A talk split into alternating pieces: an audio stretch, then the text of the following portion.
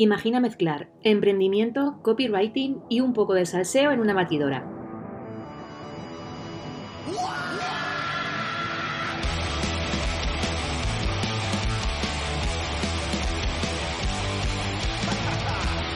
El resultado es Loca por la Tinta, un podcast libre de prejuicios y formalismos. Este es un lugar seguro donde la parte humana y la profesional fluyen dando rienda suelta a... Bueno, lo que surja. Soy Blanca Muela, copywriter de profesión y culo inquieto por motivación, y estoy aquí para darte un punto de vista diferente sobre aquellas cosas de las que no se suelen hablar. Quédate conmigo porque puede que te sorprenda. Hola de nuevo, bienvenido o bienvenida a un episodio más de Loca por la Tinta. Este va a ser un episodio de esos que dices, ¿por qué no me habrá contado a mí esta mujer esto antes? Y con razón, porque hoy voy a hablarte de copywriting te voy a contar a qué me dedico exactamente y por qué elegí esta profesión en esta etapa de mi vida. Y también te voy a contar cómo me ha servido a mí para cambiar la perspectiva en muchos aspectos, pero también te voy a contar cómo ayudo a otras personas a conseguirlo, ¿no? Así que, sin enrollarme mucho más, te cuento. ¿Qué es el copywriting? Vi una definición hace poco que me gustó mucho y que dice así. El copywriting es la única habilidad que te permite convertir tus palabras en dinero.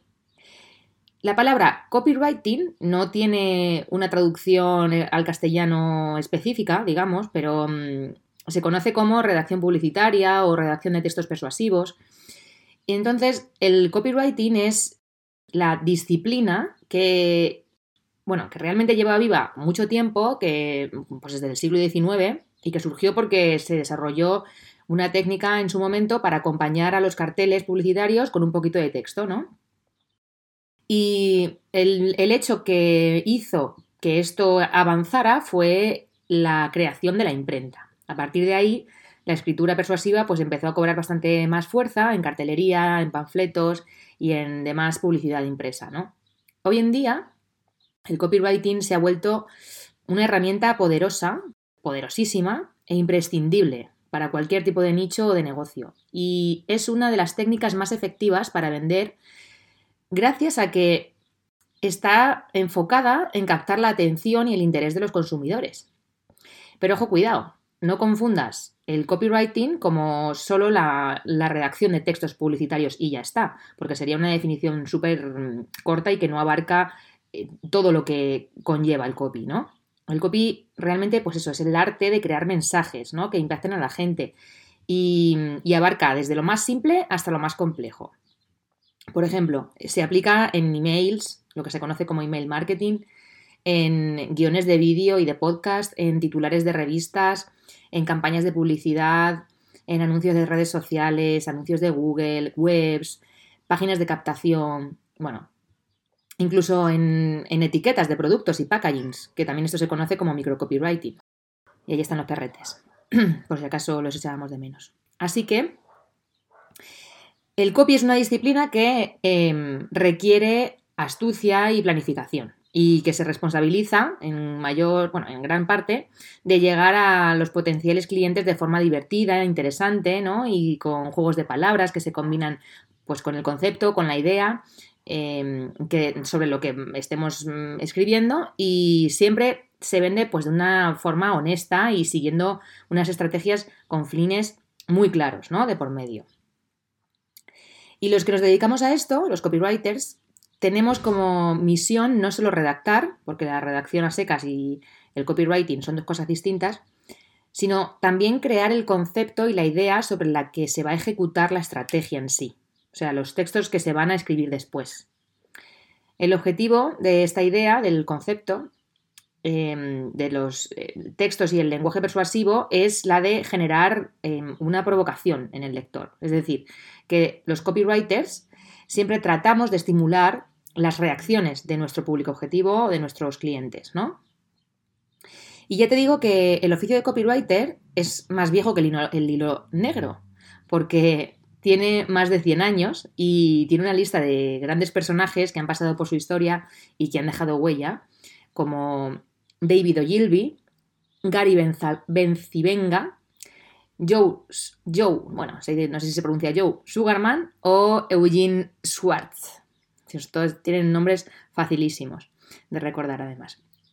No quiero ahondar mucho en la parte técnica de lo que es el copy, porque, bueno, esto no es una clase de copy y no es un podcast, ya sabéis que no es un podcast eh, para eh, hablar sobre copy, pero eh, sí que quiero que hoy te vayas de aquí con una idea clara de qué es esta figura y cuál es nuestra función como copywriters dentro del marketing, ¿no? Y cómo te beneficia a ti esto.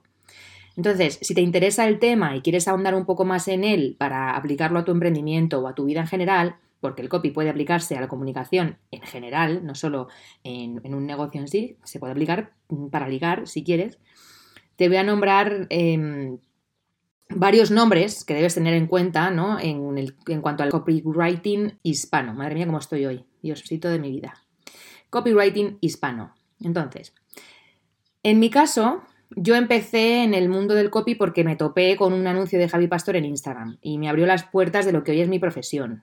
Y Javi Pastor es el director de la escuela Big Bang Conversion y em, forma a personas que no tienen pasado, no tienen un pasado, digamos, ligado ni a la publicidad ni a estudios relacionados con el copywriting o con la escritura, ¿vale? De hecho, yo soy una. Da las bases en su curso y las herramientas que necesitas para empezar absolutamente desde cero. Y aunque hoy en día no estoy muy de acuerdo con su filosofía, sí que es cierto que le debo el haberme enseñado lo que esta profesión puede hacer por mí y por mis clientes, claro, y por, y por vamos, haberme dado la profesión en sí para haberme montado yo en mi chiringuito. Por otro lado, Mayer Tomasena es, digamos, el alter ego de Javi Pastor, y de hecho ella llegó primero, y también tiene una escuela llamada Escuela de Copywriting. Yo nunca me he formado con ella, pero entiendo que la filosofía es un poco la misma que la de Javi y que está enfocada en personas que empiezan sin conocimientos previos. Pero esto te lo digo em, porque yo he atado cabos, pero si quieres investigar más, pues nada, Maider Tomasena, que tiene un montón de canales y ahí la puedes investigar a ella. Después, subiendo un escaloncito más, nos encontramos con copywriters como Rosa Morel o Luisa Celas, que tienen un estilo distinto de los dos anteriores y que están muy enfocadas en las emociones. Ambas son autoras de un libro y su uso y divulgación del copy, aunque sigue siendo enfocado a las ventas, por supuesto, porque el copy sirve para vender. Em, digamos que su enfoque es mucho más humano. Y luego, para terminar, hay muchísimos, ¿eh? O sea, me dejo fuera millones de copywriters en español que son, en español que son buenísimos y a los que yo te invito a que, bueno, que investigues, que biches y que elijas a los que más te gusten a ti para tenerlos como referencia, ¿vale? Pero yo te estoy nombrando ahora mismo como los más famosos en este momento, ¿vale? Entonces, por último, te voy a nombrar a Irra Bravo, que ya lo he nombrado en alguna ocasión, que después de sacar su libro Escribo porque me gusta ganar dinero, que te lo recomiendo muchísimo, lo está petando y está haciendo llegar el copy a cada vez más negocios y empresas que lo necesitan, ¿no? Ya está sacando, digamos, el copy del, propio marketing, lo está haciendo famoso, ¿no? Spoiler alert. Dos de las personas que acabo de nombrar estarán próximamente en el podcast mm, para contarnos a ti y a mí cómo han desarrollado su negocio y cómo han sabido adaptarlo a los cambios que han ido sufriendo en sus vidas y en el mercado. Y esto va a ser muy top, te lo adelanto. Pero bueno, vamos a seguir porque te quiero hablar de el copy porque quiero que entiendas lo sumamente importante que es utilizar eh, esta parte más humana para crear vínculos con otras personas, ¿vale? Si estamos hablando de emprendimiento, más aún. Y también para que veas que eso que nos habíamos creído de que el marketing es malo y de que vender es peor, es una absoluta mentira se puede vender de forma honesta y ganarte la vida con lo que te gusta teniendo una base de comunicación muy cercana y natural. No hace falta mm, que te conviertas ahora, pues eso, en un, en un, vendedor de teletienda, ni de marketing directo y estar vendiendo 24 horas y, mm, bueno, meter mm, como con calzador tus productos. No, no hace falta, ¿vale? Es todo mucho más fácil de lo que parece, de verdad. Así que te voy a explicar por qué el copywriting es tan importante para ti y más si eres emprendedor o eres dueño o dueña de una empresa. Uno de los beneficios indiscutibles que tiene el copywriting en tu negocio es, entre otras cosas, que es una garantía de venta. Si se sabe cómo hacer, claro. No, no cualquiera de repente se pone a escribir y hace copy. O sea, para eso estamos los copies. Pero también mejora la imagen de la compañía, atrae al público que de verdad está interesado en lo que vendes, elabora mensajes que no están manidos y que llaman la atención, cosa que es imprescindible ahora mismo para vender, y te diferencia de tu competencia, además, pues eso, creando mensajes únicos que te identifican como marca. Entonces, todo ese conjunto de beneficios hace que tu producto se perciba con más valor, porque destaca los puntos positivos que tiene y por qué este producto cubre las necesidades de tus clientes. Claro, el copywriting pone, digamos que en, más en valor los beneficios de tu producto o servicio por encima de las características, ¿vale? Que también obviamente se nombran y, hay que decirlas y todo, pero siempre prima el, el sacar partido a los beneficios, ¿vale? Y esto al final también lo hace diferenciarse del resto, porque se trata de vender sin causar rechazo en el usuario, ¿no? El copy también hace que se cree un mayor vínculo con el cliente, porque en cualquiera de los canales que usemos nos vamos a dirigir al usuario de forma personal y amigable, ¿no? Cercana, usando un tono natural y nada robotizado.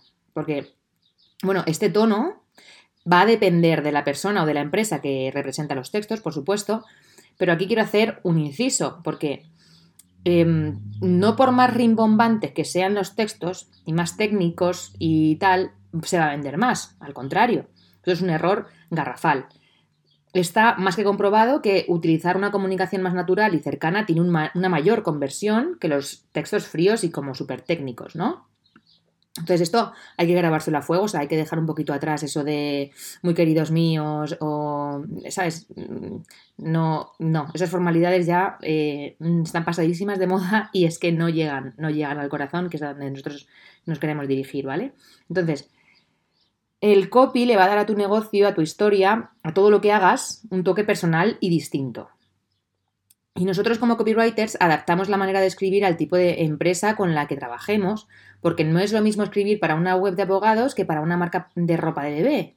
Pero siempre reflejamos la personalidad y el carácter de la marca con el fin de cautivar y atraer lo máximo posible a sus potenciales clientes. Si todo esto que te estoy contando te interesa, tienes mm, en mi web un recurso gratuito, un audio, en el que hablo sobre marketing consciente y cómo aplicarlo a tu comunicación, a través del copy, claro. Pero también tienes algunos artículos en el blog donde te explico con más detalle qué es todo esto del copywriting. Y ahora sí, aquí viene la parte que más me gusta, ¿vale? La de las emociones. Porque el copywriting es sí o sí emocional. Se nutre de eso, y es por ese motivo por el que funciona también. Cuando se generan estos textos persuasivos, se escriben con la intención de provocar algo en la persona que los lee o los escucha, depende del formato y del canal. Se usan emociones como el asco, el miedo, el deseo, la vergüenza o el amor, entre otros, como ganchos para vincularnos con los demás. Y eso solo se puede hacer conociendo súper bien cuáles son esos dolores, entre comillas, que tiene nuestra audiencia, nuestros potenciales clientes. Cuando digo dolores, digo problemas o deseos o necesidades, ¿vale? ¿Esto qué quiere decir? Que para que una empresa funcione y se dirija a quienes de verdad están interesados en lo que se vende, es súper importante conocerles. Nos tenemos que poner en su piel, saber qué piensan, por qué lo piensan y qué es lo que les quita el sueño. Tenemos que hacer un trabajo de investigación previo en el que nos empapemos de su historia, de su día a día, de la problemática con la que se encuentran, de las circunstancias culturales, políticas y sociales en las que viven para así crear el mensaje que vayan a leer y que piensen, joder, parece que me lo han escrito a mí. Porque seguro que te ha pasado alguna vez que has leído algo y has dicho, hostia, mm, fruta, parece que me lo han escrito para mí. Pues eso. Todo esto que te cuento es para que veas el nivel de abordaje ¿no? que tiene que hacer un copywriter antes de sentarse a escribir. Y este trabajo tan profundo de investigación y, tan psicológico es lo que también me ha llevado a mí a hacer mi propio viaje y mi propia investigación sobre mí misma, ¿no? Porque desde el principio en esta profesión he tenido que ser muy empática con cada uno de mis clientes y con su público. He tenido que entender sus necesidades y en muchas ocasiones leer entre líneas los deseos velados que estaban detrás. Y todo este proceso de aprendizaje en el copywriting se, bueno, me ha hecho estar mucho más atenta en cuanto a todo esto a mi alrededor. Me ha abierto la puerta a un tipo nuevo de comunicación, y sobre todo me ha hecho entender un poquito más de mí. La psicología es mi espinita clavada. Y el copy me ha acercado mucho a entender un poco mejor el comportamiento humano y su cerebro y me parece fascinante. Además, el haber em, emprendido en esta profesión y no en otra me ha permitido em, enfrentarme también a miedos propios como a los miedos de mis clientes. He sufrido en mis carnes el miedo a vender, a ponerle precio a mis servicios o a que me digan que no. Y por parte de mis clientes también, exactamente los mismos. Entonces, el miedo a vender es algo tan común que ya ni siquiera nos damos cuenta de que está en nosotros. Lo hemos supernormalizado al máximo. Y nos empeñamos en creer que vender es algo deshonesto y de personas con poco valor humano, cuando es todo lo contrario. Porque el miedo a vender es algo súper típico, ¿no? Y no te lo digo porque lo haya leído por ahí en algún artículo con tips y técnicas de superar el miedo a la venta y a que te digan que no. No. Te cuento esto porque he detectado que es uno de los problemas más recurrentes de mis clientes y potenciales clientes y lo veo casi a diario. O sea, oigo comentarios tipo, es que me da miedo poner esta frase de venta por si queda muy agresiva, vamos a suavizarla un poquito. El precio no lo digo hasta una segunda reunión o cuando veo que está muy interesado, entonces ya le digo cuánto cuesta. Em, no me siento bien cuando vendo a otra persona porque siento que le estoy robando. O sea, odio vender, no se me da bien. Esta última la he dicho yo misma cuando todavía trabajaba en tienda, ¿vale? Y son frases que se repiten mucho, sin parar no es por nada, pero ese miedo a las ventas puede hacer que transmitas poca confianza en ti y que proyectes esa inseguridad en tu potencial cliente, que por supuesto no te va a comprar. ¿Y por qué tenemos miedo a vender? ¿Cómo superamos ese miedo a las ventas? Pues como cualquier otro miedo. O sea, lo primero que hay que hacer es reconocerlo para aprender a superarlo. Y en mi opinión, y según mi experiencia con clientes y tal, si esto te ocurre, se debe a mm, cuatro cosas. Habrá más, ¿eh? Pero mm, yo te digo lo que para mí, bajo mi experiencia, he vivido. La relación con el dinero. La confianza que tienes sobre tu producto o sobre tu, o sobre tu servicio. La asociación que haces de la venta con eh, recibir, con pensar que solo recibes, ¿vale? Como que es un intercambio en el que tú solo recibes, ¿vale? Y el desconocimiento de tu mundo interior. Has oído bien, el desconocimiento que tienes de tu mundo interior. Pero bueno, voy de uno en uno, brevemente, para explicarte por qué pienso así. Seguramente si tienes miedo a vender es que tienes una mala relación con el dinero. Esto es muy normal. Ya te digo yo que he sido la primera en sufrirlo y aún estoy en proceso de arreglarlo. Y la causa de que tengamos este problema es que la sociedad en la que vivimos y el entorno en el que nos criamos nos llena de creencias limitantes sobre el dinero, lo que nos impide crecer. Aunque nosotros pensemos que estamos limpios de eso y que pensamos que el dinero mola. No. He grabado un vídeo hace poco con Gina y Eva de las Gourmets hablando precisamente de esto, de la mentalidad de rico y la mentalidad de pobre. Y tuve mis dudas sobre si hacerlo o no, porque sabía que este tema levantan pollas y que la gente cuando le hablas de dinero y de por qué es más pobre de lo que le gustaría, se cabrea. Pero sinceramente pienso que si esto levantan pollas es porque hay algo sin resolver y que cada uno tiene que hacerse responsable de su parte y ponerle remedio.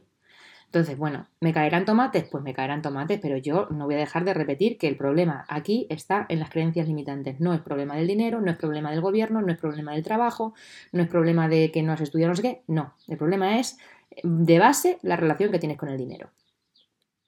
Entonces, puede que a ti te haya pasado como a mí, que vengo de una familia humilde, y donde se ha fomentado ese odio a los ricos, porque el que tiene mucho dinero es porque es un estafador o algo malo habrá hecho para tenerlo.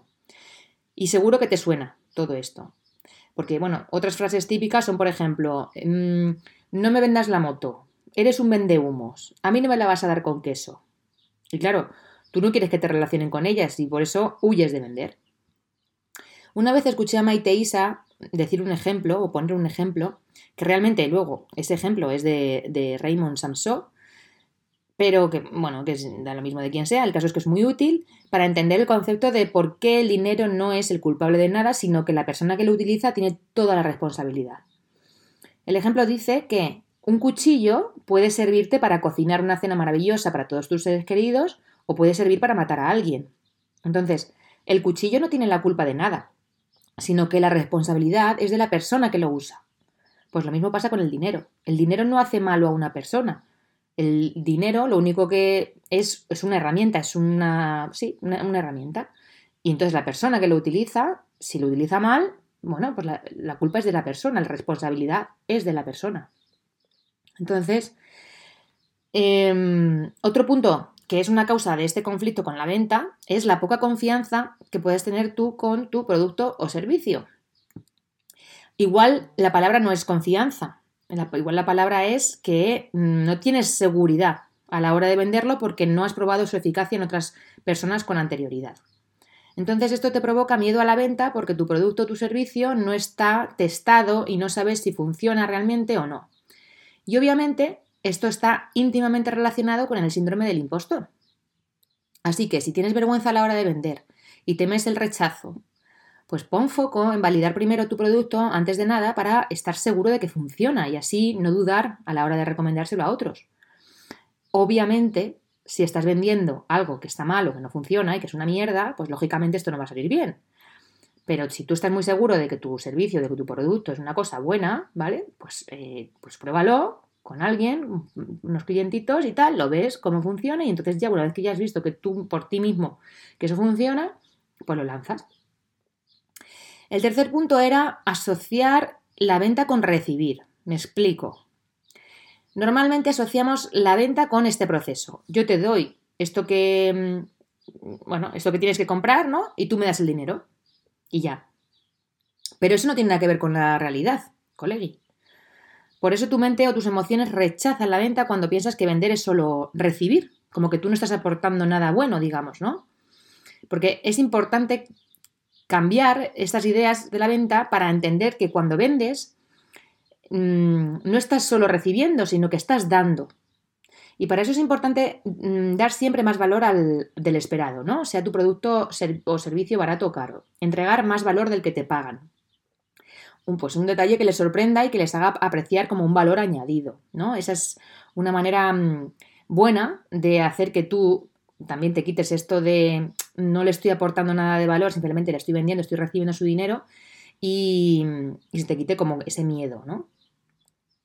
Em, también esta creencia está relacionada con, que nuestro producto o servicio sirve para ayudar a los demás y que es más un acto de beneficencia que otra cosa, quitando del medio el hecho de vender, ¿no? Y para mí, vender es servir, o sea, le estoy dando una solución a un problema a la persona que tengo delante y eso tiene un precio. Lógicamente le estoy ayudando, claro que sí, pero todos estamos aquí para ganar dinero, entonces yo le estoy ayudando con algo con lo que me estoy ganando la vida, con lo que tengo que vender. Y por último, ya, el cuarto punto era el de no conocer tu mundo interior.